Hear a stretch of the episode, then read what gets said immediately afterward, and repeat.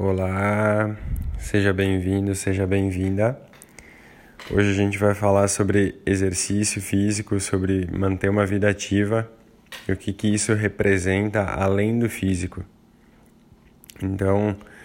muitas vezes, no, na maioria dos casos, daria para dizer que as pessoas começam a fazer um,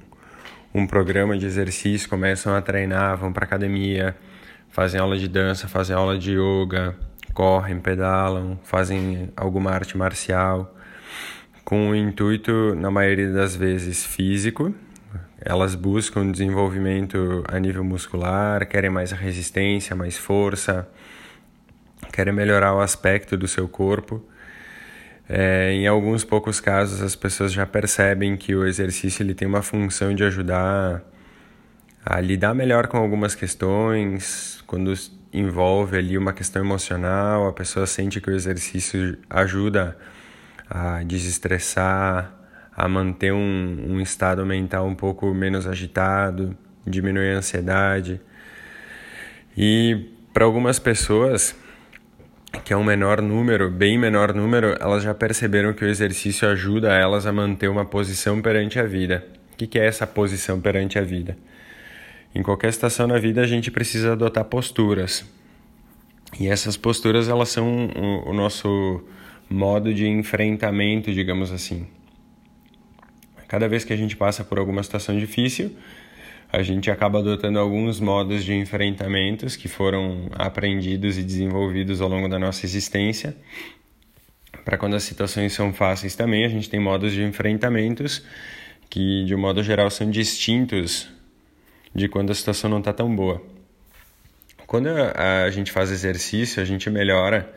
alguns aspectos do nosso corpo, como o tônus muscular, como a resistência do nosso corpo.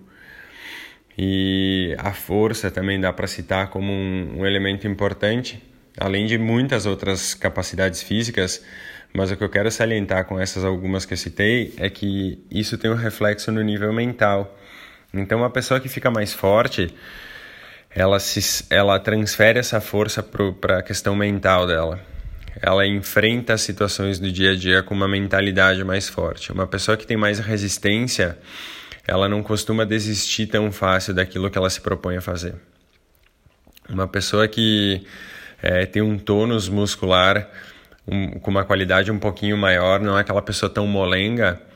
e já ficou claro aqui o que, que eu vou falar é que essa pessoa que tem um tônus ela tem uma capacidade de se posicionar um pouco mais é, firme perante a vida, com, com, com uma propriedade maior. Enquanto aquela pessoa molenga, assim, ela se deixa levar, ela não se posiciona, ela não, não tem, assim, tanta vontade de escolher, às vezes até ela quer escolher um, um posicionamento, uma postura diante, aquilo, diante daquilo que ela está passando, mas ela não se sente capaz de fazer isso porque esse, essa questão é, expressa através do corpo dela, ela está refletida na mente dela.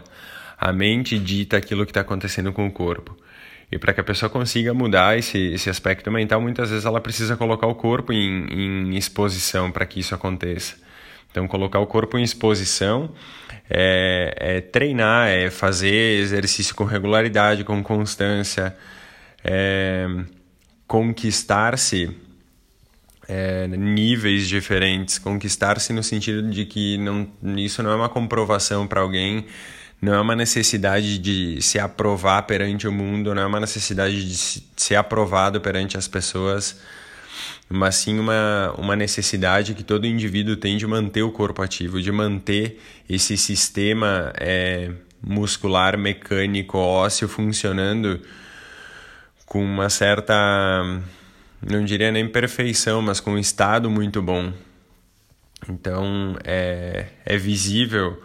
o, o nível, a diferença no nível de disposição de uma pessoa que se exercita com frequência comparando com uma pessoa que não se exercita com tanta frequência, uma pessoa que tem um corpo preguiçoso, digamos assim, um corpo letárgico. E isso é um, é um detalhe muito interessante porque quando a gente é, vive nesse, nesse estado de não fazer as coisas, de não, não se exercitar, não se movimentar, não provocar esse dinamismo no nosso organismo, é, parece que a gente é tomado por uma, uma preguiça crônica, um estado crônico de não conseguir gerar o próximo movimento ou o primeiro movimento. Então eu trato o, a prática do exercício físico ou a manutenção do exercício físico no, no dia a dia como uma roda de pedra muito grande. Uma vez que essa roda está parada, a dificuldade para começar a movimentar ela é muito grande. Imagina que é muito pesado, então quando eu vou começar a fazer o movimento, eu preciso de um esforço enorme. Uma vez que essa roda está em movimento, mantê-la em movimento se torna mais fácil. Por isso que aquelas pessoas que acabam é, adotando essa, essa rotina de fazer exercício e colocam isso no dia a dia de uma maneira leve, se comprometem consigo mesmas para fazer isso, mesmo que em alguns dias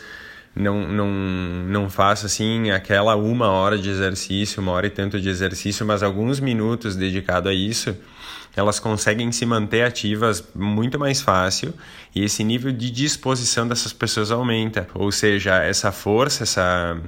suposta energia que está em movimento, essa roda que está em movimento, ela não para. E o fato dela não parar, ela retroalimenta o indivíduo com mais disposição, com mais energia. Então a gente pode observar historicamente assim o, a quantidade de movimento que o nosso corpo precisou fazer ao longo da história para sobreviver e a quantidade de movimento que a gente faz hoje. E talvez seja correto afirmar que nunca na história a gente foi tão preguiçoso e teve tanto conforto e facilidade para sobreviver.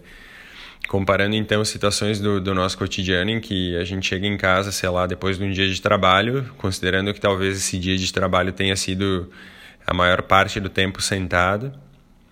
a gente chega em casa e vai, por exemplo, jantar e a gente está sentado de novo, a gente vai ver TV ou vai ficar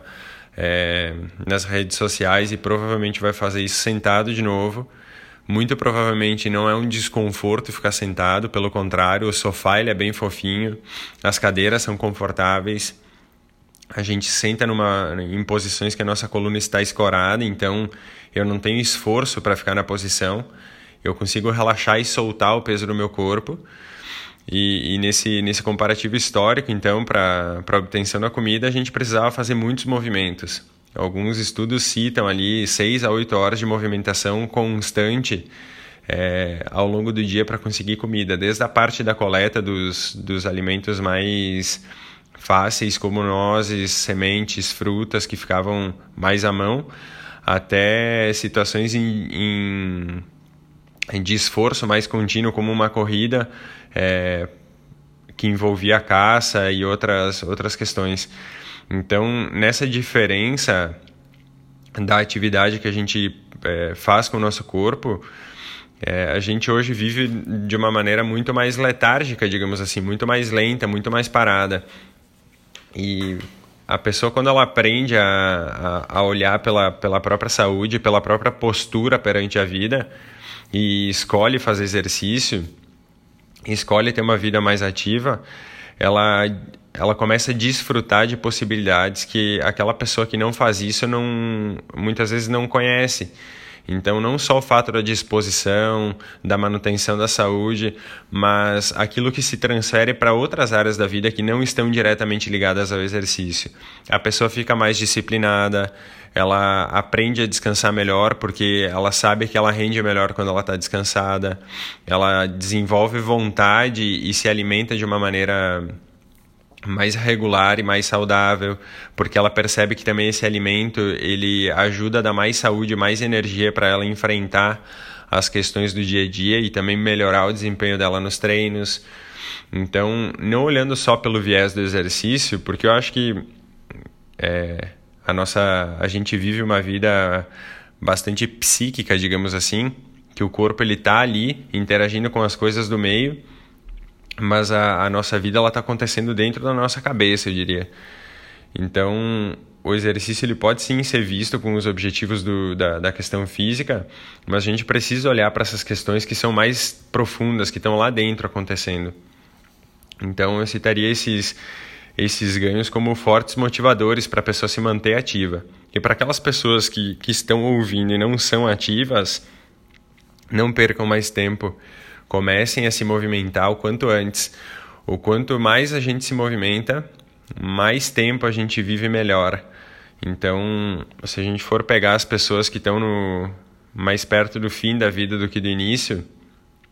essas pessoas acabam perdendo muita qualidade de vida por falta de força, por falta de flexibilidade, por não se movimentar e nunca ficou tão claro assim e tão evidente a necessidade da gente se manter é, bem em termos estruturais, ter um corpo forte, ter um corpo tonificado e o quanto isso melhora a nossa a qualidade da nossa vida, de poder movimentar objetos no nosso dia a dia, de, de poder levantar e sentar quantas vezes quiser, de poder brincar com os filhos no chão, de poder ter resistência para brincar com os filhos e para algumas pessoas isso pode não ser tão tão tão real por não ter filhos ou por ser uma pessoa saudável, mas a gente conhece exemplos reais de pessoas que sentem muita dificuldade com essas questões e é, não só o fato da pessoa ter um retorno é, pessoal sobre fazer o exercício, se manter ativo, mas também oferecer para o mundo alguma coisa melhor. Então, se eu estou melhor comigo mesmo, eu consigo oferecer melhor para o mundo aquilo que eu tenho para oferecer. Pensem sobre isso, é, me enviem seus feedbacks. Eu fico bem contente em poder ouvir e conversar com vocês sobre essas reflexões. Um abraço.